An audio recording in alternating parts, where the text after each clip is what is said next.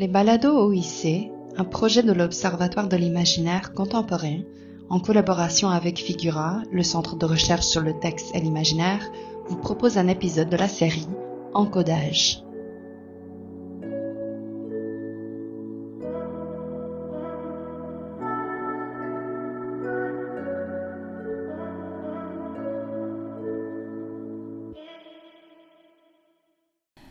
Bonjour à toutes et à tous et bienvenue à un nouvel épisode de la série Encodage des balados OIC. Mon nom est Sarah Grenier-Miette, je suis responsable du projet Encodage et de l'Observatoire de l'imaginaire contemporain. Aujourd'hui à l'épisode, nous allons entendre trois extraits de séries de communication qui tournent autour de la thématique du corps augmenté. Donc la première communication que nous allons entendre nous a été donnée par Arnaud Regnault dans le cadre du colloque L'ombre de Frankenstein ou le pouvoir d'une œuvre qui avait été organisé par Hélène Després et Jean-François Chassé en novembre 2021 à l'Université du Québec à Montréal. Arnaud Regnault est professeur de littérature américaine et de traductologie à l'Université Paris 8 Vincennes-Saint-Denis. Euh, ses recherches portent sur les nouvelles formes de textualité à l'ère numérique et leur traduction, ainsi que leur rapport entre art, littérature et philosophie. Donc, sa communication qu'il avait présentée au colloque Frankenstein s'intitule Esthétique cybertératologique du corps en pièces de Patchwork Girl au code fantôme de Galatea 2.2 et réciproquement. On en écoute un extrait. La manière de rencontrer autrui, c'est ne pas même remarquer la couleur de ses yeux, déclare Lévinas dans Éthique et Infini. Il s'agit alors pour lui de définir la relation éthique qui se noue autour de l'interpellation que profère le visage de l'autre en tant qu'il est autre, mais surtout en tant qu'il est homme, c'est-à-dire mon semblable et partage de fait une même humanité.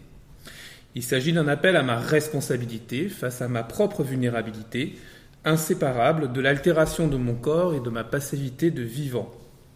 À partir des questions soulevées par le Frankenstein de Mary Shelley, de Galatea 2.2 de Richard Powers et de Patchwork Girl de Shelley Jackson, œuvres toutes deux publiées en 1995, je chercherai à interroger notre positionnement éthique face à l'altérité en convoquant les concepts de responsabilité, de vulnérabilité et d'autonomie. En effet, le monstre de Frankenstein se présente dès l'abord sous le signe de la laideur repoussante qu'il exclut d'emblée de la communauté des humains, et plus largement de ce qu'on pourrait désigner comme une chair pulsionnelle vivante, capable de sensibilité. J'y reviendrai. S'il y a un rapport à l'autre, c'est en tant qu'altérité radicale, altérité que je rejette comme fondamentalement inhumaine et dépourvue de dignité. Aucune relation éthique n'est envisageable puisque ce qui m'apparaît ne relève pas du champ de l'humanité, et plus largement du vivant, si l'on élargit la relation éthique à la question de la vulnérabilité. Revenons à la citation initiale de Lévinas, ce, dernier ajoute en effet Je ne sais si l'on peut parler de phénoménologie du visage, puisque la phénoménologie décrit ce qui apparaît. Je pense plutôt que l'accès au visage est d'emblée éthique. Fin de citation. De fait, il n'est pas surprenant que le monstre accède à la reconnaissance de son statut de sujet en présence d'un aveugle, le vieux de Lacey, et non d'un enfant, William Frankenstein, censé incarner l'innocence du regard face à l'expérience qui relève de la culture. Victor Frankenstein, quant à lui, se focalise d'emblée sur l'œil jaunâtre du monstre qui s'ouvre à la lueur de la chandelle et finit par envahir tout le champ du visible. Comme l'énonce Pierre Ancet, de même que l'excès de lumière peut créer une tache noire au centre du champ visuel, de même l'excès caractérisant la monstruosité peut sécréter de l'invisibilité présente comme derrière le visible. Fin de citation. L'ombre portée du corps monstrueux s'étend ainsi sur l'ensemble du récit et au-delà, telle une prophétie autoréalisatrice où le monstre et le mal semblent indissociables l'un de l'autre, comme en témoigne notamment cet échange entre le Créateur et sa créature que vous voyez à l'écran. Donc je devrais être ton Adam, mais je ne suis qu'un ange déçu, déchu, mais déçu aussi sans doute. Va-t'en, je ne veux plus t'entendre. Il ne peut y avoir de relation entre toi et moi. En anglais, c'est plus intéressant parce que there can be no community between you and me. Mais bon, j'ai été chercher une traduction officielle.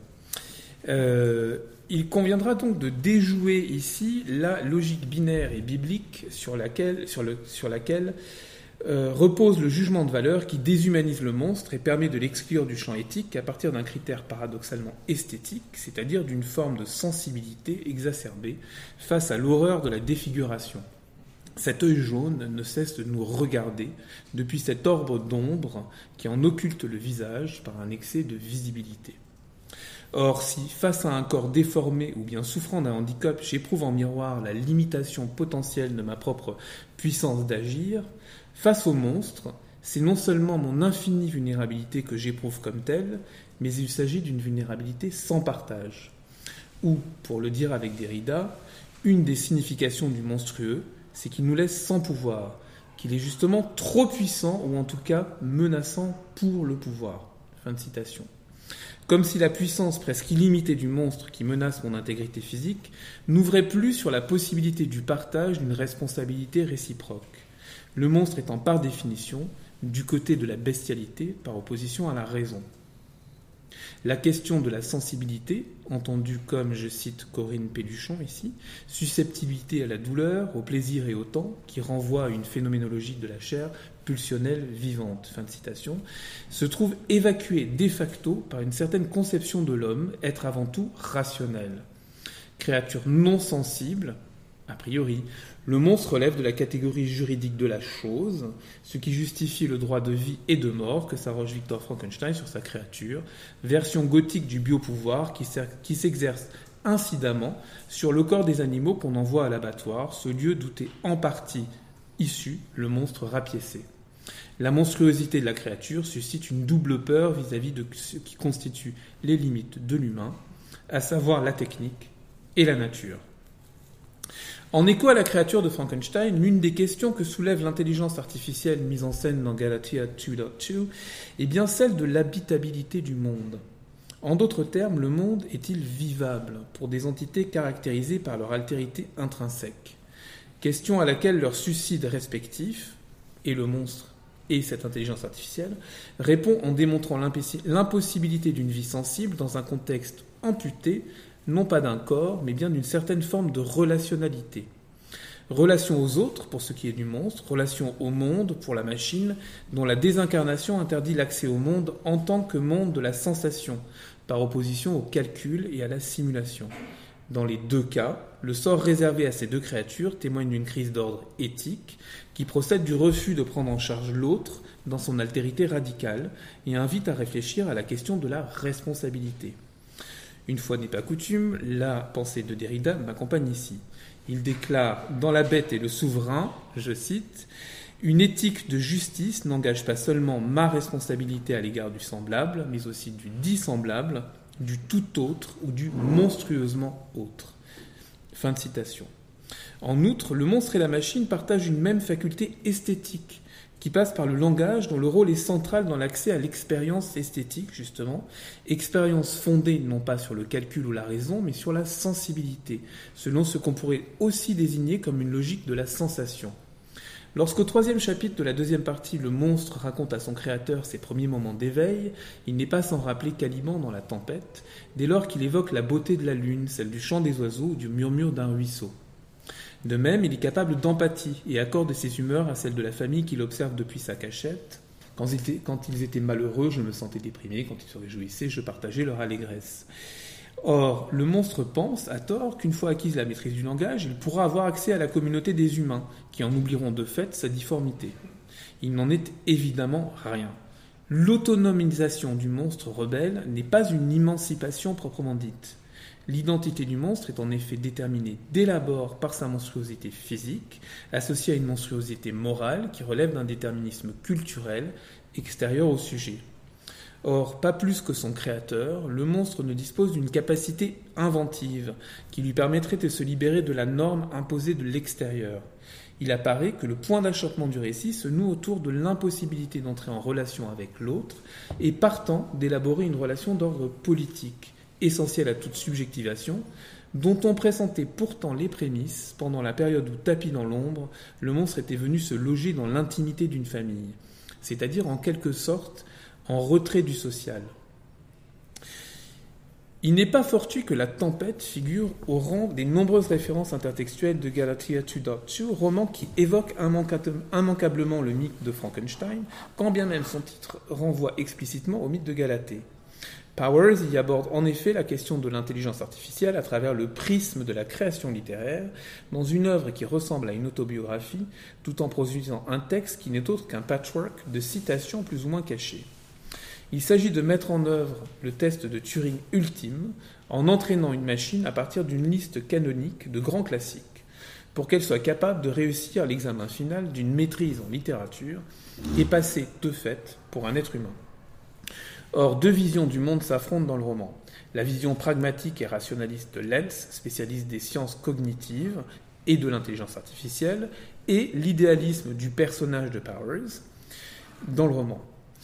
Pour le scientifique, la machine ne saurait accéder à la conscience et se réduirait donc à une pure simulation, le fonctionnement de l'esprit humain n'étant in fine pas très éloigné d'un programme machinique, tandis que le personnage de l'écrivain élève à l'inverse la machine au rang de l'humain, en lui conférant une forme de subjectivité autoréflexive.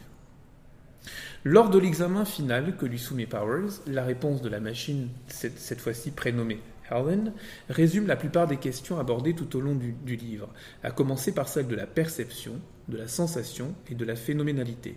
Bref, de son incapacité à vivre le monde sur un simple plan phénoménologique et comme une source de plaisir esthétique. À la citation tirée de La Tempête voici. N'aie pas peur, l'île est pleine de bruit, de sons et d'airs et d'airs harmonieux qui charment l'oreille et ne font point mal. Citation qui constitue le sujet de l'examen final qu'elle est censée passer. Helen répond ce qui suit. C'est vous qui entendez des airs, qui pouvez éprouver la peur, vous sentir encouragé, vous pouvez saisir les choses, les casser et les réparer. Je ne me suis jamais senti chez moi ici, c'est un endroit atroce où se faire parachuter à mi-parcours ironie ultime, Helen conclut, son essai en citant l'une des lettres de l'ex-amante de Powers, renforçant à la fois l'idée que la machine éprouve des sentiments, alors même que la perception du monde phénoménologique lui fait défaut. Prends soin de toi, Richard, vois tout pour moi. À moins qu'il ne s'agisse d'une pure simulation qui s'adapte à merveille au contexte d'énonciation, un peu à la manière dont les logiciel de traduction automatique fonctionne à présent. Toute l'ambiguïté est là. Il nous renvoie obliquement à l'impossibilité de différencier la machine, proche en cela d'un zombie philosophique, d'un être humain qui, lui, aurait des qualia. À la différence du monstre de Frankenstein, la ligne de démarcation qui expliquerait la pauvreté en monde de la machine ne se situe pas tant dans la privation de sensations entre guillemets humaine ou d'un système perceptif incomplet que dans la nature sans finalité du jugement esthétique, qui n'est pas un jugement de connaissance et de fait ne relève pas d'un concept. On peut donc en déduire qu'échappant à toute visée instrumentale, le jugement esthétique se soustrait à toute forme de, de calculabilité, point d'achoppement où la simulation atteint ses limites. Comme l'énonce Wittgenstein, il ne peut y avoir de surprise en logique. En outre, si l'on suit l'analyse que propose Kant du génie artistique, l'œuvre d'art n'est pas régie par des règles préétablies. Elles naissent avec l'œuvre qu'elles informent et ne sont donc pas prédictibles. C'est bien l'événement artistique dans son surgissement inappropriable, lequel échappe à toute saisie computationnelle, qui dépasse les facultés de la machine.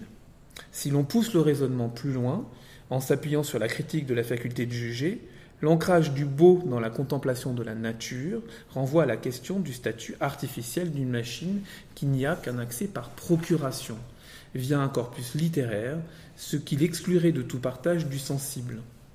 Or, une telle disposition ne permet pas d'envisager un positionnement éthique d'ordre machinique, faute de pouvoir pleinement partager un monde commun, ce qui nous invite à repenser ce que serait un monde machinique. À défaut de répondre à cette question, Patchwork Girl de Shirley Jackson relève d'une autre forme de monstruosité proprement machinique. En effet, la question de la finitude, centrale dans toute réflexion sur la condition humaine, semble évacuée au profit d'une recomposition sans fin de la matière textuelle à la faveur du numérique. Image monstrueuse du livre à venir, décrit par Derrida dans un, dans un essai intitulé Sur le livre à venir, paru dans Papier Machine, lequel date de 1997 et dans lequel il évoque la mutation monstrueuse en cours qui, je cite, transforme, et de façon progressive et par mutation brusque, le rapport du vivant à soi et à son milieu. Le rapport de la face, par exemple, le rapport du visage, des yeux, de la bouche, du cerveau au reste du corps, à la station debout, à la main, au temps et à la vitesse, etc. Fin de citation. Patchwork Girl, en tant que monstre textuel, serait dès lors l'illustration du glissement du livre vers d'autres formes de textualité, indissociables de nouveaux supports numériques, illustrant par là même un autre rapport à la subjectivité et au monde. La méthode de composition de l'œuvre menace non seulement la stabilité du récit, mais disloque également les frontières instables de son propre texte, réécrivant et greffant des syntagmes sur d'autres chaînes, comme l'illustre la dissémination de métaphores incongrues à travers son texte et au-delà, à mesure qu'elles se réverbèrent dans les œuvres suivantes. Dans l'Alexis intitulée Metaphor Me, donc métaphore moi, qui est contenue dans une arborescence intitulée corps de texte, donc body of text, le monstre se définit elle-même comme un corps et un corpus de texte et métaphorise ainsi le sens de la métaphore elle-même dans une mise en abîme métacritique apparemment sans fin. Elle emprunte en effet quelques paroles au célèbre Negro Spiritual de James Weldon Johnson, Dry Bones, qui passe en revue les points d'articulation des os du squelette humain, allusion oblique au thème de la résurrection et de la recomposition qui traverse toute l'œuvre. Donc je suis une métaphore mixte, métaphore, ce qui signifie quelque chose comme transféré, est en soi une métaphore appropriée à mon état. Chacune de mes parties est reliée à d'autres territoires qui lui sont étrangers, mais qui m'appartiennent tout autant. L'os du tibia est relié à l'os de la cuisse, l'os de la cuisse est relié à l'os de la hanche. Parties empruntées, territoires annexés. Je ne puis être réduite. Mes métaphores ne sont pas des tautologies. Et je suis malgré tout également présente aux deux pôles d'une paire, chaque extrémité du fil est rattachée à l'un de mes membres. Le principe métaphorique constitue mon véritable squelette. Dans Patchwork Girl, Shirley Jackson réécrit en effet l'histoire du monstre sur un mode ludique en inventant celle de son double féminin qui n'avait jamais vu le jour. Elle apparaît comme un sujet certes plus autonome que le monstre original en tant qu'elle se fait l'agent de sa propre transformation dès lors qu'elle s'approprie la plume de Mary Shelley et se met à raconter sa propre histoire dans la partie intitulée Journal. En d'autres termes, elle devient l'auteur de sa propre vie.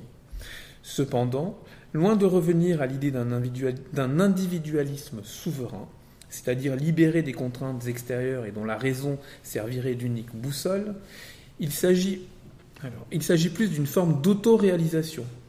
L'autonomie dont participe Patrick Girl étant une autonomie relationnelle, pour reprendre l'expression de Marlène Jouan, par opposition au mythe de l'autodétermination ou de l'autoposition, qui se serait affranchi de toute norme sociale.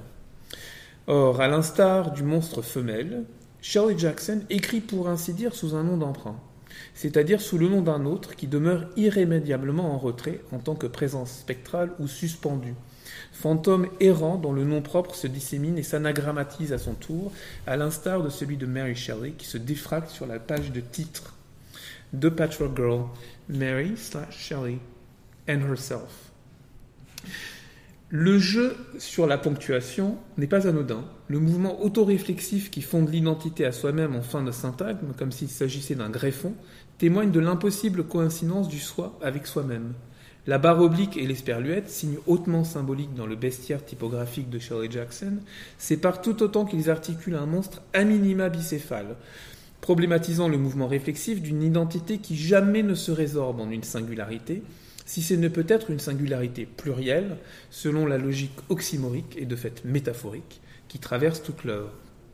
Non contente de réinscrire le texte et le nom de Mary Shelley dans le sien, Shirley Jackson tranche un plein cœur de sa propre autorité en jouant sur l'acronyme M/S, donc MS, lequel renvoie à la page de titre, mais aussi à l'abréviation du terme manuscrit en anglais, pour mieux subvertir la généalogie du texte et mettre en scène une redistribution complexe des subjectivités le long des lignes que tracent les hyperliens sur la surface invisible du corps et du corpus. Comme l'a fort bien euh, démontré euh, Catherine Hills dans son analyse, je cite, des multiples subversions des droits patrimoniaux de l'éditeur, fin de citation, opérées par Shirley Jackson, le clivage marqué par M/S se réverbère dans l'ensemble de l'œuvre, dans un déplacement métaleptique apparemment sans fin. En tant qu'être vivant, Le logo est issu d'un père.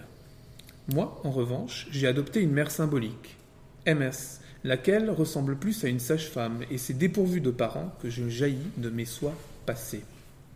La barre oblique suspend la boucle appropriative de l'auto-réflexivité en la transformant en une collection indécidable de fragments qui fusionnent le corps de la mère, MS, avec une pluralité de soi passé, my selves. Loin de chercher à incorporer le texte de Derrida au, au sien, ce qui est le cas parce qu'il y a une citation, Shirley Jackson joue cette fois sur un texte bicolore pour souligner la greffe d'une citation empruntée à la dissémination.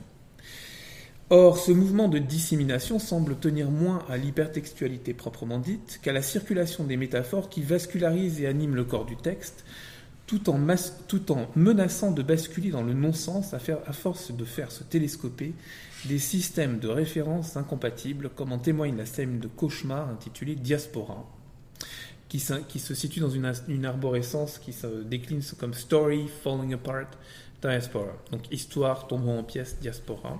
Je vous en lis un petit mot en morceau. Donc le ruban chirurgical arracha les petits poils sur toute la surface de mon corps tandis que j'explosais en morceaux. Le sang continuait à affluer en abondante giclée triomphale et non en jet circonspect, mais sans qu'ils fussent négligés non plus, plutôt en généreuses paraboles, verticales sublimes, horizontales optimistes et spirales tortueuses, arborant toute la palette des rouges, des choses transparentes comme des pétales des coquelicots ou l'oreille d'un enfant, ou un feu arrière brisé, ou un bonbon à la cerise. Et il s'écrivait sur le sol, sans doute en arabe, et s'il s'exprimait quoi que ce fût, c'était trop prudent, trop occupé, trop long, et les membres bondissaient, ahurissants, vers la cime des arbres, et mes pensées, jadis entremêlées et incarnées comme de la paille de fer, se divisaient comme des cheveux d'ange angéliquement peignés.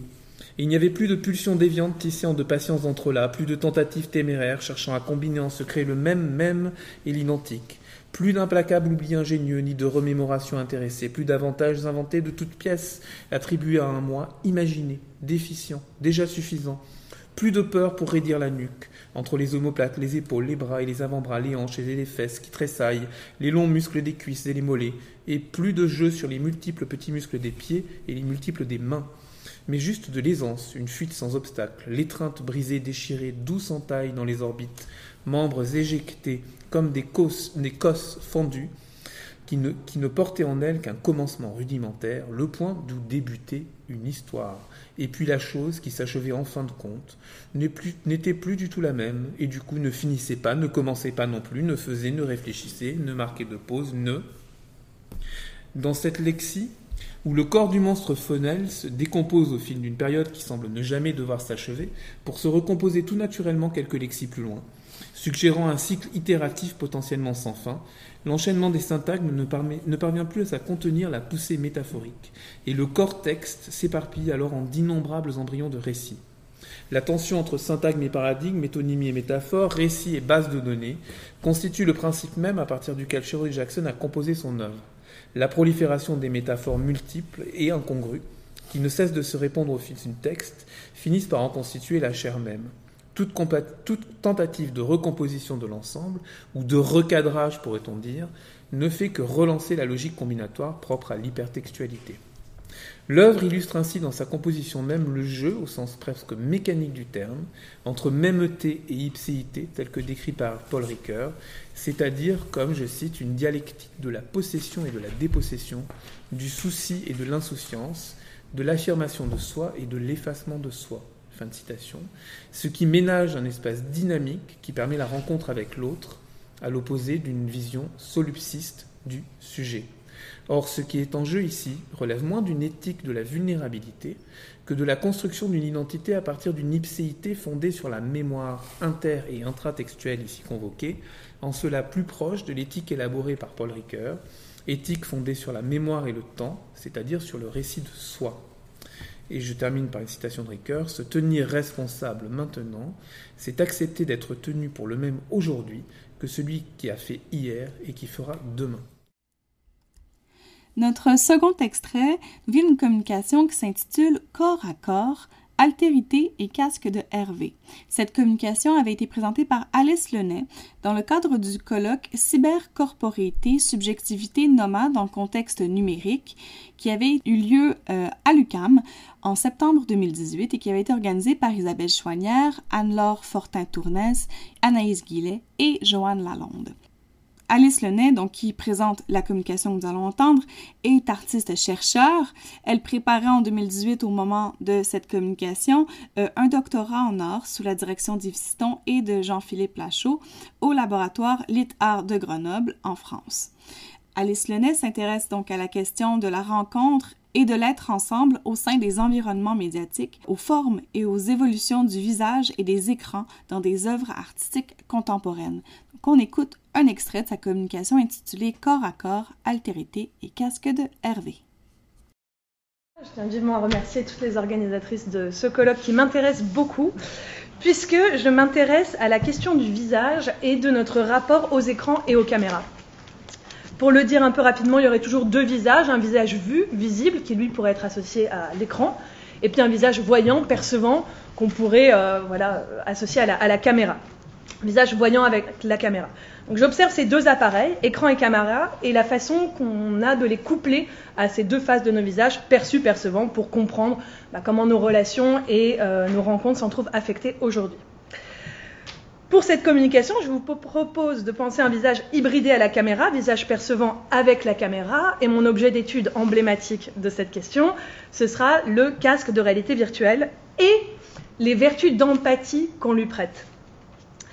Alors le concept d'empathie a ceci d'intéressant qu'il questionne justement euh, cette double face du visage vu-voyant en suggérant une intériorité et une extériorité. Empathie à l'intérieur du sentiment, euh, le grec, voilà, pathos, qui invite à penser un sentiment intérieur. Or, remarque Andrea Pinotti dans un, ouvrage sur l'empathie, euh, euh, cette notion d'intériorité, ce dedans pose problème dès lors que je n'ai d'autrui que son dehors, sa peau. L'empathie consiste donc non pas à voir au-delà de la peau de l'autre, mais à sentir en moi comme l'autre sent, à faire comme si j'étais l'autre. Alors le casque de réalité virtuelle, s'il me donne possiblement à voir depuis le point de vue de l'autre, ce qui peut m'aider à me mettre dans la peau de l'autre, c'est-à-dire à m'identifier à son corps et à ses sentiments. Est-ce qu'on pourrait, grâce à cette médiation technique, faire corps l'un avec l'autre? Et si oui, quel est le statut hybride de ce corps? Euh, Comment fonctionne-t-il? Alors avant euh, de proposer l'analyse d'un dispositif bien particulier, euh, je vais faire quelques remarques sur la façon dont on pourrait faire corps avec cet appareil en lui-même, la particularité d'un corps qui porte le casque. Alors cette nécessité de faire corps euh, n'est pas nouvelle, en hein, faire corps avec le dispositif technique. Si on en revient à l'écran de cinéma classique, donc l'écran à distance, Christian Metz montre que pour s'identifier à certains personnages, être en empathie avec eux, il faut dans un premier temps s'identifier à la caméra elle-même, à l'instance de perception dans le monde diégétique. C'est comme ça que, euh, en regardant le film, quand la caméra tourne, eh ben, je ne tourne pas la tête. Puisque je l'ai déjà tourné, je cite Metz, dans le film, en tant que tout-voyant, en tant qu'identifié au mouvement de la caméra, comme sujet transcendantal et non comme sujet empirique. Fin de citation. Avec le cas de réalité virtuelle, la lecture du film ne se fait plus par rapport à l'écran, mais avec lui. Si la caméra tourne, c'est parce que j'ai tourné la tête. Donc voilà, l'expérience du monde virtuel dépend donc de mes mouvements qui actualisent des images potentiellement tout autour de moi. C'est ça qui me donne l'impression d'être immersé euh, dans, un autre espace. On a une codépendance entre le corps humain et la machine. On bascule dans un nouveau régime d'image que Ruggero Eugénie a appelé les plans à la première personne, qui se différencie du plan subjectif au cinéma quand la caméra est censée être euh, remplacer le corps d'un personnage. Les plans à la première personne euh, je le cite, dans ces plans-là, le sujet de la perception et la caméra forment une seule et même entité dotée de traits à la fois humains et mécaniques. Et il donne, à cette entité le nom de corps capteur que je vais essayer de réutiliser. Euh, ce corps capteur, donc cette instance responsable de la constitution perceptuelle de l'univers diégétique, est tout le temps, euh, c'est une entité hybride, instable, qui est aussi tout le temps explicitement entre un pôle sujet et un pôle objet mécanique. C'est le cas, euh, par exemple, des jeux vidéo aussi, mais euh, des images euh, prises par des caméras de vidéosurveillance. Cette technique post-cinématographique rompt avec un modèle positionnel et statique, celui de la perspective centrale, qui, on le voit bien, définit un spectateur à partir de l'image. C'est-à-dire la perspective définit en l'anticipant la position qu'aura après coup le spectateur qui regardera l'image. Dans ce cas-là, le spectateur est considéré comme une entité désincarnée qui occuperait une place abstraite, vide, euh, qui correspond au centre de la perspective. À l'inverse, euh, en suivant une approche phénoménologique avec Viviane Sobchak par exemple, euh, on considère le film comme un acte perceptif en lui-même, un geste incarné, et non plus simplement l'objet de notre perception, comment je vois avec le film. Anna Caterina Dalmasso reprend toute cette pensée avec Merleau-Ponty, je la cite. Devant l'écran cinématographique, mon regard germine avec le regard du, film. Il erre en lui, je vois selon lui ou avec lui plutôt que je ne le vois. Fin de citation. Le casque de réalité virtuelle semble activer concrètement cette approche de l'image en proposant une perception conjointe du corps humain et de la machine. Tout ça se complexifie avec la possibilité de me figurer un corps de personnage dans le monde virtuel. Je peux parfois voir en amorce, quand je baisse la tête, euh, un corps auquel je suis censé m'identifier, dont je ne vois pas le visage, puisque je suis censé l'incarner, et je ne vois jamais mon propre visage, sinon au miroir ou euh, par le détour d'une image. Donc je reprends à nouveau comment m'identifier avec ce corps virtuel, euh, mais est-il possible d'une certaine façon de fondre mon visage avec celui d'un autre? J'en viens donc à cette installation particulière que j'aimerais analyser, qui s'appelle The Machine to Be Another, par un collectif basé à Barcelone qui s'appelle Be Another Lab. Euh, donc il tient plus de l'expérience. Hein, je mets de côté les, récits. Euh, euh, les récits plus classiques, les remédiations de, films un peu de type cinéma qui seraient posés au casque. cette expérience va introduire un biais dans l'équilibre délicat du, corps capteur, et ce biais, c'est un autre corps capteur. Je m'explique. Est-ce qu'on, ouais, c'est possible de, baisser un peu les lumières parce qu'on va mieux. c'est assez sombre. Dans cette expérience qui se fait à deux, on porte chacun un casque de réalité virtuelle monté d'une petite caméra. Et les images diffusées dans le casque de l'un sont celles générées en direct par la caméra de l'autre et inversement.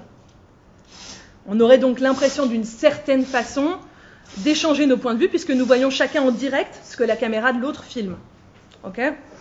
on pourrait dire que je confonds d'une certaine manière mon visage, pas avec le visage de l'autre, mais avec la caméra portée par le visage de l'autre. Le collectif fait la promotion de ce dispositif-là en parlant d'empathie. Euh, the Empathy Machine, le cas de réalité virtuelle, permettrait de connecter les gens, de les reconnecter euh, en faisant encore avec toi, en voyant à travers tes yeux, je me rapprocherai de toi, je te comprendrai mieux. Ce qui va m'intéresser, bien sûr, c'est les tensions entre mon corps propre et ce corps image, les interférences qui s'établissent entre ces deux instances, mais aussi les points de contact. Je vais essayer de montrer que ce n'est pas tant euh, un sentiment empathique qui est développé dans l'expérience, mais euh, une attention inédite à l'autre qui passe par une attention mutuelle à nos images respectives. En effet, pour que euh, le transfert, une forme de transfert puisse s'établir avec le point de vue de l'autre, il faut que le corps que je vois au casque corresponde au geste que j'opère. C'est-à-dire que si j'ouvre la main, si j'ouvre la main, il faut que mon partenaire ouvre également la main, puisque l'image que je vois au casque correspondent à la sensation proprioceptive euh, de mon corps. Donc on a comme ça un équilibre fragile qui s'installe entre nos deux corps connectés, un équilibre précaire, puisqu'un mouvement brusque euh, pourrait me faire sortir brutalement de l'image. Si je me lève d'un coup, mon corps visible, lui, reste assis. ça peut être perturbant. Ce hiatus mène Carole Nozella à parler d'une vision déterritorialisée de mon propre corps, d'une forme de désubjectivation provoquée par le déplacement de mon centre de gravité en dehors de lui-même. Pour s'approprier donc ce corps hybride, on devient codépendant l'un de l'autre. Il faut qu'on travaille conjointement à synchroniser nos images, mais il est bien sûr impossible de vérifier effectivement que les deux images euh, correspondent, puisque je n'ai qu'un corps capteur constitué, je le répète, à la fois de ma perception visuelle, qui est chargée de ta présence, chargée de la présence de l'autre, et ma perception kinésique qui essaie de suivre cette image. On peut imaginer des meneurs et des suiveurs, c'est-à-dire je t'invite à lever la main, je t'invite à tourner la tête, mais en produisant des mouvements lents et en étant très attentif à l'image de l'autre, on en vient à ne plus savoir qui initie quel geste et l'image semble répondre sensiblement euh, à mon intention.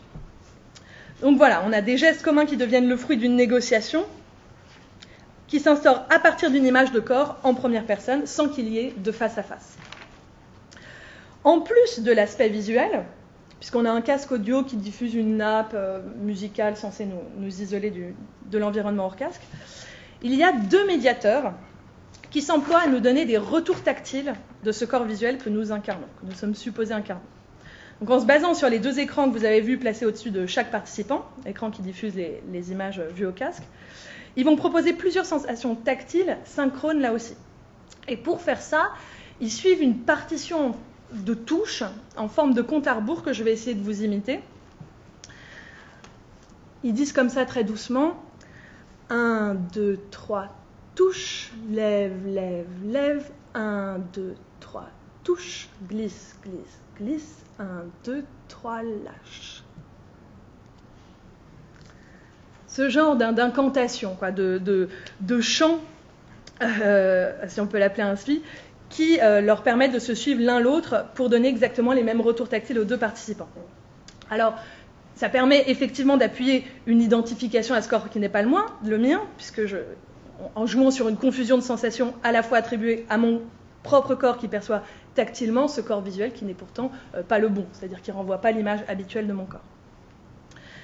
Euh, ces exercices créent certes donc une, sensation troublante, une association déroutante euh, au corps de l'autre, mais ne produisent évidemment pas un transfert strict. Nous finissons non pas par échanger de corps, mais par confondre nos corps en deux endroits. Il n'y a pas deux corps séparés ou un super corps hybride euh, qu'on formerait tous les deux ensemble, mais deux fois un corps capteur qui nous donne des expériences similaires et codépendantes. Il ne s'agit donc pas de l'identification à un autre point de vue, mais de la confrontation à une autre intentionnalité, non pas the machine to be another, mais the machine to be with one another. La présence de l'autre est d'autant plus saillante, d'ailleurs, dans les décalages, écarts, euh, débrayages qui s'immiscent dans l'image. On le voit par exemple avec euh, l'un des partenaires qui a avancé son pied et qui n'a pas été immédiatement suivi par, euh, par, sa partenaire. Et puis vous pouvez aussi apprécier les, les correspondances des deux images au-dessus. C'est cet écart dans la synchronie qui fait transparaître dans l'image, à la surface de l'image, la présence de l'autre, une présence qui définitivement m'échappe, se dérobe, résiste justement à l'incorporation. Donc c'est intéressant puisque l'expérience fait justement le contraire de ce qu'elle, prétendait faire, mais, c'est ça qui est intéressant, puisqu'elle révèle, elle permet de saisir justement dans les résistances qu'elle provoque euh, ce qui fait une subjectivité. Elle en devient en tout cas un instrument d'investigation euh, intéressant. Le corps capteur que je forme, qui implique la pesanteur de mon corps et l'image intangible de l'autre donne à sentir une présence insaisissable, non assimilable, qui impose euh, toute son épaisseur, son opacité. Ainsi, et je conclus là-dessus, euh, le visage appareillé de l'autre ne peut pas être considéré comme une prothèse. Je ne porte pas la perception de l'autre comme on porterait un masque. J'ai beau essayer de me fondre euh, avec lui, de confondre ma perception avec la sienne, je ne sens que les bords du casque et non, bien sûr, les bords d'un visage. L'ultime réalité virtuelle, c'est toi. Une forme de fusion est donc impossible, et c'est bien là l'idée qu'expose Lévinas pour penser l'altérité. Je le cite dans Éthique et Infini. L'idée d'un amour qui serait une confusion entre deux êtres est une fausse idée romantique. Le pathétique de la relation érotique, un fantasme de fusion, c'est le fait d'être deux et que l'autre y est absolument autre. Fin de citation. En fait, de fusion, c'est une confrontation qui se joue là, non pas un faire corps avec l'autre, faire corps euh, euh, strictement avec la machine, mais un corps à corps, par la médiation technique. La technologie montre donc ici euh, un corps dont les limites se redéfinissent constamment à la mesure de la présence de l'autre. Le casque de réalité virtuelle ne me fait donc pas accéder à ce que l'autre sent et ressent, il m'invite plutôt à me tourner vers mon propre corps percevant et la façon dont l'autre l'affecte euh, le constitue.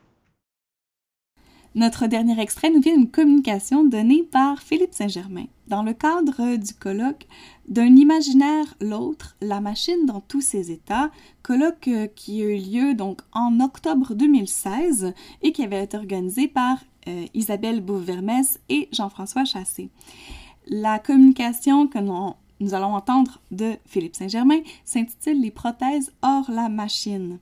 Philippe Saint-Germain euh, est professeur au département euh, de philosophie du Collège antique. Il est notamment l'auteur des essais La culture recyclée en 10 chapitres réutilisables, paru chez Libère en 2012, et La grève de tête entre science et fiction, chez Libère toujours, en 2017.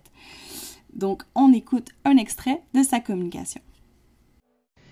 Donc, il va être question ici des rapports tortueux entre le corps et la machine, le greffon et la prothèse, la mémoire et le contrôle.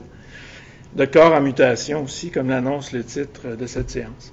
de ce qui se produit enfin quand la machine commence à se dérégler et quand les prothèses, qui sont pourtant des outils de contrôle, comme je le rappellerai plus loin, en viennent à acquérir une autonomie aussi inattendue qu'inquiétante, voire effrayante. Dans la mesure où ce que je vais présenter est issu euh, de travaux antérieurs, tout en étant une sorte de work in progress, je vais débuter en retraçant la préhistoire de ces réflexions sur les prothèses telles qu'on en traite dans la littérature et le cinéma.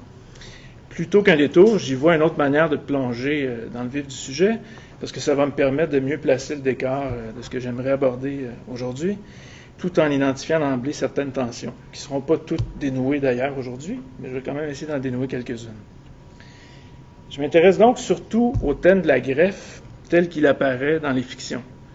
Non pas la greffe métaphorique comme transfert d'idées ou métissage culturel, par exemple, ça m'intéresse, mais par ailleurs, mais la greffe en tant que chirurgie qui se sert de tissus ou d'organes dans un but généralement réparateur. Donc je m'intéresse à la greffe littérale, d'une certaine façon, dans un contexte notamment littéraire. Il est certes possible de traiter la greffe de manière sobre et réaliste dans la fiction. Je dirais même que c'est l'approche qui est la plus souvent préconisée de nos jours, alors qu'on assiste dans quelques romans, euh, dont ces deux, ces deux-là, à une sorte de tournant réaliste dans les fictions portant sur le thème. Donc, dans Réparer les vivants, Marie-Hélène en a parlé tantôt, euh, de Mélisse de Kerangal et d'Encore désirable du Baradat, qui ont été publiés en 2014 et 2015 il multiplie les ponts tendus entre une expérience qui est absolument euh, extrême et les lecteurs qui en font l'expérience par personnage interposé. Le premier en proposant une narration extrêmement méticuleuse en forme de reportage, le second en s'inspirant d'un projet scientifique réel que Isabelle a évoqué en me présentant tantôt, le projet d'une grève de tête humaine, que je vais évoquer brièvement tantôt parce qu'il m'occupe l'esprit quand même depuis euh, un certain temps. Or, c'est pas de ces deux livres-là dont je vais parler aujourd'hui. Dans les histoires relevant plutôt de l'horreur, du fantastique et de la science-fiction, on observe un motif récurrent, celui qu'on pourrait qualifier de greffon rebelle, qui engendre des récits dans lesquels la personne greffée pense que son greffon agit de manière indépendante ou sous l'impulsion de son propriétaire originel, qui le plus souvent est un criminel. C'est un lieu commun dans ce genre d'histoire-là, qui met encore plus d'accent sur les enjeux éthiques, qui aussi accentue les enjeux identitaires en provoquant des, rencontres d'opposés. En plus de penser à Frankenstein, on peut faire remonter l'histoire littéraire de ce motif, au moins jusqu'à un conte fort étrange des frères Grimm, intitulé Les Trois Barbiers. Je ne vais pas faire de l'histoire ici, mais barbier chirurgien au Moyen Âge, c'était un terme qui était, des termes qui étaient équivalents, parce qu'on voulait pas, on n'acceptait pas les chirurgies. Donc, il a été publié, euh, qui a été connu en tout cas, trois ans avant le roman de Shelley, puis après avoir hésité un peu, j'ai décidé de me faire plaisir et de vous raconter cette histoire-là. C'est un petit conte qui fait mille mots. Si j'ai hésité, c'est parce qu'il n'y a pas de prothèse au sens strict là-dedans. C'est vraiment des, greffons. Mais le thème sous-jacent est au centre de ce que je vous présente ce matin.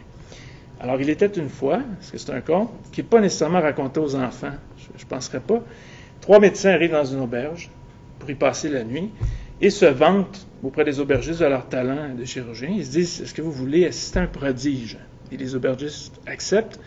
Et les chirurgiens disent, OK, on va chacun s'enlever un organe qu'on va se retransplanter demain matin. Donc on accepte, et il y a un chirurgien qui s'enlève une main, un chirurgien qui s'enlève les yeux, on est dans un compte. On est d'autant plus dans un compte que l'autre s'enlève le cœur. Il peut aller se coucher après, ce qui est un peu étonnant. Donc la servante a les organes sur un plateau, et à son insu, il y a un chat qui subtilise les trois organes. Donc là, elle se dit, c'est la panique. Si j'ai rien à leur présenter demain, qu'est-ce que je vais faire? Et là, son amoureux la tire d'embarras. Il va retrouver le chat, fautif, il va lui enlever les yeux. Il va aller chercher le cœur d'un cochon et la main d'un voleur qui traîne par là. Et les chirurgiens, le lendemain matin, vont n'y voir que du feu et se regreffer ces trois organes-là. Et la fin du compte, au fond, on voit le comportement de chacun après la chirurgie. Et je n'ai pas besoin de trop élaborer là-dessus, mais celui qui se greffe les yeux de chat est complètement déboussolé par sa nouvelle vision. On doit la tenir par la main. Celui qui se fait greffer le cœur d'un cochon se roule dans la fange, qui réagit comme on le pense. Et celui qui se fait greffer la main d'un voleur va subtiliser l'argent d'un client dans un bar tout de suite après. Donc vous voyez que là, il y a la, notion ici du greffon agissant dans la personne greffée. Comme je dis, c'est pas raconté aux enfants vraiment, mais il y a vraiment le début d'un motif déterminant. Sans être le premier spécimen du genre, le roman Les Mains d'Orlac, qui paraît quand même une centaine d'années plus tard, de Maurice Renard, représente bien cette mouvance. Vous en connaissez peut-être les prémices, que je rappelle rapidement.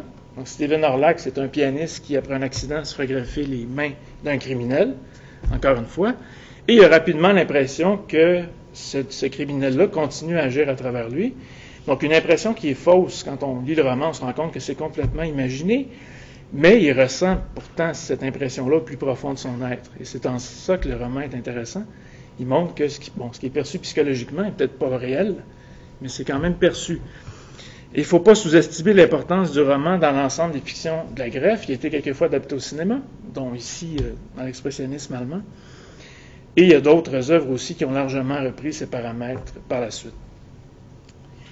Donc, des fictions de ce type-là, j'achève sur le greffon, je vais embrayer avec la prothèse après, se servent d'un intermédiaire médical et scientifique pour se rapprocher des thèmes du double et de la possession, parce qu'après tout, dans ces histoires, on assiste à un combat intérieur et extérieur qui implique à la fois le même et l'autre. Donc, je m'en tiens à la fiction dans mes travaux et ce matin, mais on peut au moins rappeler qu'il y a des greffés véritables qui ont aussi eu l'impression d'avoir été sous l'emprise de leur nouveau greffon.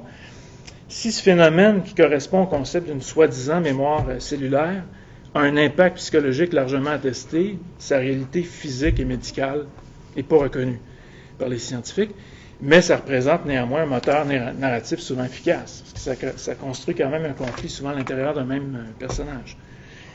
Donc, en voilà assez pour euh, le greffon rebelle. Ces deux caractéristiques les plus importantes vont être au cœur des prochaines sections de ma communication. La mémoire, d'une part, mémoire d'un passé qui n'appartient pas en propre au greffé, et le contrôle, d'autre part, qui est souvent une perte de contrôle dans les histoires qui m'intéressent. Donc, on constate que les caractéristiques que je viens de nommer sont surtout examinées à l'ombre de leur absence, ou du moins de leur dérèglement. Donc, j'aimerais maintenant m'interroger sur les parallèles entre ces histoires-là et des récits qui présentent non pas des greffes d'organes, mais des prothèses. Donc, il ne sera pas question d'être exhaustif ici, ça je, veux dire tout de suite. Puis sans tenter l'énumération exhaustive de fiction mettant en scène ce qu'on pourrait appeler des prothèses rebelles, on peut au moins évoquer quelques situations typiques. Quand un personnage perd le contrôle de sa prothèse, par exemple, main, bras ou autre, les exemples de mains biologiques fugueuses sont encore plus nombreux. Si vous avez regardé quelques films au fil du temps, vous avez vu des exemples. Mais ça, ça m'amènerait trop loin. il n'est pas question de prothèse ici. Mais c'est un motif qui revient beaucoup, la fameuse main euh, qui va son chemin par elle-même. Ou quand un personnage développe un rapport trouble avec ce qu'on lui a transplanté. C'est des, des, récits qui peuvent être pertinents pour moi aussi, qu'il s'agisse d'un organe particulier ou de souvenirs aussi, où on commence à il commence à y avoir une distance entre ce qu'on a vécu et ce, dont on se rappelle. Là, la prothèse devient problématique à ce moment-là. À première vue, on peut au moins supposer que les deux types d'histoires, que je représente ici juste rapidement avec deux exemples, ont des atomes crochus, notamment parce que les corps concernés deviennent hybrides, tenant à la fois du même et de l'autre, mais aussi parce que dans bien des fictions pertinentes, la prothèse, qu'elle soit confinée à un seul organe ou qu'elle compose plutôt la majeure partie du corps, comme pour les cyborgs hein, par exemple, ne réagit pas comme on l'avait initialement prévu, le on pouvant être le propriétaire de la prothèse ou son créateur aussi dans certains cas. Donc a une notion, quelque chose qui déjoue jusqu'à un certain point. Considérons le personnage titre du film Doctor Strangelove de Stanley Kubrick. C'est un scientifique doublé d'un ancien nazi qui est désormais au service du président des États-Unis qui a cependant du mal à s'habituer à son nouvel emploi. Donc, parlant au président, il l'appelle deux fois Mein Führer. Il y a aussi une main gantée qui est assez euh, mémorable, qui échappe souvent à son contrôle en effectuant des saluts nazis ou en lui compliquant la vie quand il veut fumer une cigarette, comme on peut le voir assez glorieusement ici. la majorité des commentateurs ont pris pour acquis que sa main, voire son bras entier, était une prothèse. Or, le film n'offre aucun indice à cet effet. Les discours d'inspiration vaguement médicale consacrés au film ont tiré la bonne conclusion, entre guillemets, en estimant qu'il s'agissait bel et bien de sa main biologique. On a d'ailleurs à ce point identifié le personnage à son trouble, qui est présent sur cette image, euh, euh, que le syndrome de la main étrangère, donc quand, c'est un exemple que j'ai puisé quelque part, quand la main est affectée de mouvements incontrôlables qui ont l'air de provenir d'une volonté externe, est parfois appelé le syndrome du docteur Strangelove. Et c'est un syndrome qui, contrairement à ce qu'il fait miroiter d'un rapport à l'autre ou à l'étranger, n'implique aucune prothèse, parce qu'on reste de part en part dans le biologique. Cette méprise à propos de la main et du bras de Strangelove est significative pour ce qui m'occupe ici. L'interprétation fautive voit la prothèse là où elle n'est pas. C'est pas un membre fantôme, c'est une prothèse fantôme ici. Comme si le manque de contrôle était tel qu'il ne pouvait avoir pour siège le seul corps biologique. Les spectateurs ont en quelque sorte construit une prothèse au Dr. Strangelove qui externalise à bien des égards un combat qui est complètement intérieur et qui est d'autant plus condamnable euh, au fond parce qu'il est issu de sa propre histoire personnelle. Donc c'est pas une pauvre victime ici, c'est l'artisan de sa propre humiliation. Donc la méprise s'explique peut-être aussi par la similitude entre la main droite du docteur Strangelove et celle d'un autre célèbre savant fou cinématographique, l'inventeur Rotwang dans le Métropolis de Fritz Lang. Rotwang, lui, porte bel et bien une prothèse, donc qui remplace la main qu'il a perdue en fabriquant sa fameuse machine humaine qu'on voit ici, qui aurait pu, j'aurais pu aborder autrement pour ce colloque-là. Donc c'est en fabriquant quand même quelque chose de complètement neuf qui paye pour ça. C'est un geste typiquement prométhéen qui qu'elle allait devenir frankensteinien euh, éventuellement. Il y a une ambiguïté semblable, donc entre greffon prothèse, des fois on n'est pas, toujours sûr, qui plante sur quelques-uns des tout premiers films de l'histoire du cinéma qui montrent des organes biologiques maniés avec la plus grande liberté, une liberté qui semble défier euh, toute logique. L'œuvre de Georges Méliès, par exemple, est remplie de têtes flottantes, maniables, transférables à volonté. Donc vous savez que la greffe de tête m'intéresse. Donc c'est ce genre de trucs qui peuvent euh, quand même piqué ma curiosité. Ce qu'on pourrait appeler les démiurges, en guillemets, imaginés par Méliès, relèvent de deux groupes. Certains sont médecins et scientifiques, mais la plupart sont des illusionnistes. Très clairement présenté comme ça. Donc les corps décomposés puis recomposés le sont donc surtout par magie. Comme si, encore une fois, le biologique ne pouvait se suffire à lui-même quand on note une perte de contrôle, qu'il fallait construire une sorte d'explication qui allait au-delà de ça. En ce qui a fait au rapport entre greffon et prothèse, notons enfin que la prothèse doit une large partie de son efficacité à son imitation d'organes biologiques, dans son allure, certes, mais aussi et surtout dans sa fonction. Donc, il arrive que la prothèse ne fasse pas seulement que remplacer le biologique, donc prendre la place de ce qui n'est plus là, mais qu'elle s'y agrège. même après une, amputation, il peut rester des traces du membre retiré des nerfs, par exemple, qu'on va s'efforcer de relier après ça à la prothèse pour créer un composite corps-machine encore plus efficace. Je pense qu'il faut insister davantage sur le rapport au corps, qui pourrait bien être la différence la plus fondamentale, non seulement entre la pratique de la greffe et l'implantation de prothèses, mais entre les fictions qui portent sur ce même thème. La greffe d'organes ou tissus reste de part en part un phénomène biologique, même dans ses occurrences les plus radicales. Donc, il faut que je plug un peu mon intérêt, comme le projet d'une greffe de tête humaine élaboré depuis 2013 et promis d'ici la fin 2017 par le neurochirurgien italien Sergio Canavero. Je l'attends de pied ferme. C'est pour ça que je vais finir mon truc, que ça sorte en début 2017. Je ne vais pas m'insérer dans la foulée de ça, mais le projet lui-même est assez fascinant. Moi, je trouve que c'est le chirurgien qui se comprend lui-même comme un héros de feuilleton. Ça me semble c'est merveilleux à étudier. Donc, les recherches sur les greffes, même les plus extrêmes comme celle-là, sont largement issues de la médecine. Moi, je dirais aussi qu'il y a une influence de la littérature là-dessus, mais ce sera un autre moment d'en parler. Et bien qu'elles incarnent exemplairement le progrès instaurateur de la science la plus aventureuse, elles ont d'abord une fonction réparatrice, parce qu'il s'agit de redonner au corps une efficacité, une normalité perdue, tout en prolongeant la vie. Là, on s'approche quand même d'un dépassement de la condition humaine, mais habituellement, la greffe, même la plus extrême, c'est de réparer ce qui est brisé. La prothèse, quant à elle, fait intervenir un autre degré de la technique. Certes, elle a notamment pour fonction de pallier un manque et de remplacer un organe malade ou absent, et elle acquiert parfois par là une valeur symbolique, surtout dans la fiction. Pensons par exemple au Moby Dick de Melville, et la prothèse portée par Achab, après que la baleine lui ait mordu la jambe, on peut soutenir que la prothèse, qui est fabriquée à partir de ce baleine, quand même, ça ajoute une, saveur symbolique assez forte à cette prothèse-là, d'autant plus qu'elle va devenir le moteur de sa revanche. Donc, il y a comme quelque chose qui est, à cette fabrication-là, qui, est investi symboliquement. Dans la mesure où elle dépend de la science la plus avancée, la prothèse implique en outre le perfectionnement possible du corps humain. Donc après tout, elle ne fait pas que se substituer un organe à l'efficacité finie et bien établie. Elle est aussi au cœur d'une tentative de dépassement de cette efficacité connue. Une autre manière de manifester le contrôle de l'humain par l'humain, en tout cas sur son potentiel plus spécifiquement. Donc on trouve des prothèses semblables, bien sûr, dans un énorme nombre de productions de science-fiction. Je vais juste nommer ces deux exemples-là, qui sont interreliés d'ailleurs, The Six Million Dollar Man et The Bionic Woman, deux séries télé des années 70, dont les personnages titres reçoivent des implants qui vont améliorer leur force, leur vitesse, leur vision, leur audition, tout ça. Des implants qui sont donc synonymes de maîtrise et de contrôle.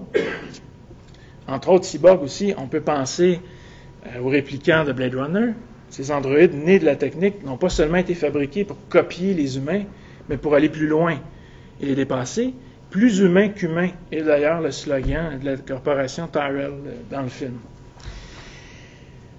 Si la prothèse a notamment pour fonction de repousser les limites du corps biologique, elle est aussi le résultat de la cybernétique, et comme la communication d'Isabelle euh, l'a rappelé hier, cette dernière, la cybernétique, pas Isabelle, cette dernière ne saurait être pensée sans la notion de contrôle qui en précise les contours et devient rien de moins que sa condition de possibilité.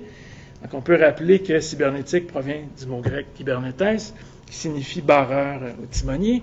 Bref, celui qui dirige en tenant le gouvernail, qui n'est pas dirigé par quelqu'un ou quelque chose d'autre. Donc, il y a une revue scientifique d'ailleurs du même nom qui existe depuis 1972. Donc là, on sent qu'il y a un conflit potentiel entre cette origine-là de la prothèse et les histoires euh, qui m'intéressent où il y a un, dérèglement. La cybernétique et la prothèse proviennent donc du même lieu et tendent encore à se retrouver aujourd'hui, toujours grâce à la notion de contrôle. Il s'agit par la prothèse, entre autres choses, de rétablir le plus complètement possible la perception sensible. Mais si la greffe d'organes vise plus souvent qu'autrement le retour au même, la pose d'une prothèse vise ou espère une valeur ajoutée. Et cette valeur ajoutée-là, justement, il faut l'interroger. Elle va être au cœur de ma dernière section. C'est une valeur ajoutée qui est la plupart du temps prévisible, dans la mesure où elle permet une amélioration souhaitée dès le départ, mais l'ajout implique parfois un débordement par rapport à ce qui est attendu, un dépassement qui, cette fois, ne serait pas synonyme d'amélioration, comme c'est le cas habituellement, mais de confusion. Que faire alors quand la prothèse paraît échapper au contrôle de ceux qui la portent ou de ceux qui l'ont engendrée? Et c'est l'autre thème évoqué plus tôt qui viendra à notre rescousse, d'après moi, c'est-à-dire celui de la mémoire. Plus particulièrement, le concept de mémoire prothétique développé par l'historienne de l'art Alison Landsberg. Donc, avant de l'approfondir dans un livre dont je reproduis ici la, couverture, elle l'a introduit dans un article dont le titre fait significativement référence à deux fictions célèbres traitant de mémoire transplantée, toutes les deux inspirées par des histoires de Philippe K. ce qui n'est pas un hasard, je pense. Total Recall, dont j'ai inclus une image, et Blade Runner, dont j'ai parlé tantôt. Donc, les répliquants de ce dernier film sont notamment ce qu'ils sont en vertu de faux souvenirs euh, implantés. Et il y a un mystère aussi qui plane sur la réalité des souvenirs, et donc sur la nature véritable du Blade Runner Rick Deckard, qui est campé par Harrison Ford, qui est pourtant présenté comme un humain traqueur de non-humains. Donc, quelqu'un qui incarne la capacité à distinguer entre les, les, règnes. On verra si le Blade Runner 2 de Denis Villeneuve euh, va tout expliquer ou tout ruiner. On verra quand ça va sortir. Mais on remarque ici un lien très fort entre la mémoire et l'identité, qui est très présent. Landsberg emploie le concept de mémoire prothétique au propre et au figuré. Elle étudie notamment les œuvres dans lesquelles une mémoire factice est transplantée dans un nouvel organisme. Moi, c'est plutôt son étude de, films et de romans qui m'intéresse. Mais il faut savoir aussi qu'elle s'intéresse à des souvenirs, à des impressions que possède une personne sans les avoir tirées d'expériences concrètes, donc qui auraient été construites jusqu'à un certain point. Une sorte de mémoire façonnée par la consommation de contenus culturels et technologiques. Donc, elle consacre notamment des chapitres à l'esclavage et à l'Holocauste, tels qu'ils surgissent et survivent dans la mémoire. Puis, dans le fond, dans la mémoire aussi de gens qui n'ont pas vécu ces choses-là, mais qui se souviennent par des images, des œuvres euh, et d'autres choses. Elle décrit ce processus mémoriel comme un acte of prosthesis, donc un acte de prothétisation, si je peux le dire comme ça. On ne parle pas de souvenirs reçus ou transmis, mais fabriqués. Puis elle en trouve un exemple fondateur. Moi, je parlais de Méliès tantôt, mais il y a d'autres films au début de l'histoire du cinéma intéressants là-dessus. On trouve un exemple dans un petit film produit par le studio Vitagraph en 1908 qui s'appelle The Thieving Hand, donc la main voleuse. Donc là-dedans, ce qui se passe, c'est qu'on a un passant qui achète un bras chez un prêteur sur gage, qui ne vend que des organes humains, et le donne à un mendiant qui découvre bientôt que sa nouvelle propriété semble avoir la mémoire d'un passé euh, criminel. Importuné par cette présence étrangère, le mendiant va revendre le membre au même commerce, puisqu'il n'est pas capable de composer avec ça, mais le bras va s'échapper, le retrouver et s'attacher de nouveau à, son corps. Il va être emprisonné pour vol, parce qu'il va commettre des actes mauvais. Ça, c'est tout à fait en lien avec les autres histoires du même type. Emprisonné pour vol, le mendiant va voir son bras se détacher de son corps et enfin reconnaître son propriétaire originel, qui, je vous le donne en, mille, est un criminel à un seul bras, qui avait une prothèse comme ça. Et donc, enfin, il y a comme. Ça, c'est un peu différent de plusieurs des histoires où il n'y a pas vraiment de réunion entre l'organe et le propriétaire originel, mais dans ce cas-ci, il y en a. Donc, pour Landsberg, ce petit film-là est un exemple frappant de mémoire prothétique. Donc, vous voyez ici le, sur gage avec euh, les organes. Le corps du mendiant éprouve des souvenirs qui ne sont pas les siens et qui modèlent ainsi sa subjectivité. Il le fait au contact d'une prothèse, d'un membre de remplacement, qui est construit euh, par la technique. Et même s'il s'agit euh, d'une prothèse, donc d'un artifice technique, on note un rapport important au propriétaire originel du bras dans cette histoire-là, comme on le noterait du reste dans un cas de greffon rebelle.